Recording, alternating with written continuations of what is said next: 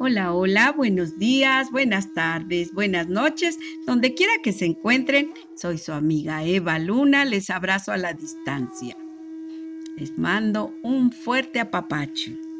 Hoy quiero contarles una leyenda que dice así. Se dice que no mucho después de la conquista, vivió en la periferia de un pueblo del oriente de Yucatán un hombre que gustaba de las artes del sortilegio, que poseía los secretos de las hierbas, que sabía plegarias para curar y provocar enfermedades. Y desde que era niño tenía dominio sobre los animales, sobre la milpa del monte. Se dice también que este hechicero tenía el corazón muy negro, donde guardaba profundos rencores porque se había enamorado de una hermosa joven que no correspondía a sus afectos. Peor aún, ella lo evitaba, lo despreciaba. De cualquier forma, cada vez que éste intentaba acercársele, por las historias que de él se sabían.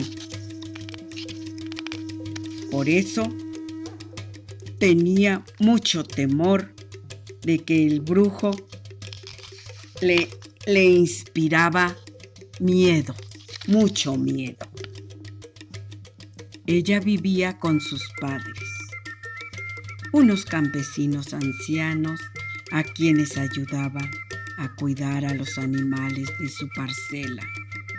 Los favoritos de la muchacha eran las cabras y con ellas pasaba la mayor parte del tiempo, encontrando en ese sitio refugio para sus momentos de alegría y de tristeza. Un día, luego de mucho insistir en enamorar a la joven y preso de una pasión incontrolable, el mago convocó a los poderes oscuros de la noche para poder estar cerca de la mujer que lo rechazaba. Su petición fue escuchada, pero a cambio de esto, él debía entregar la mitad de su alma a los señores del inframundo y la otra mitad solo podía permanecer en forma de una bestia, de un animal. Él eligió la forma de las cabras, ya que sabía que la campesina amaba a estos animales profundamente.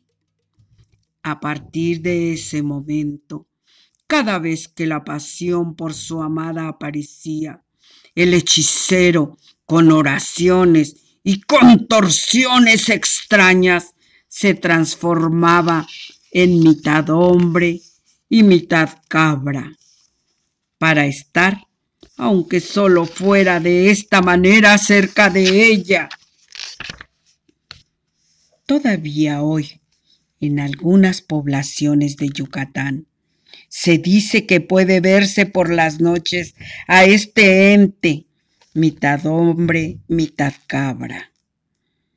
Quizá buscando entre las mujeres a aquella que nunca pudo amarlo. Fin de la historia.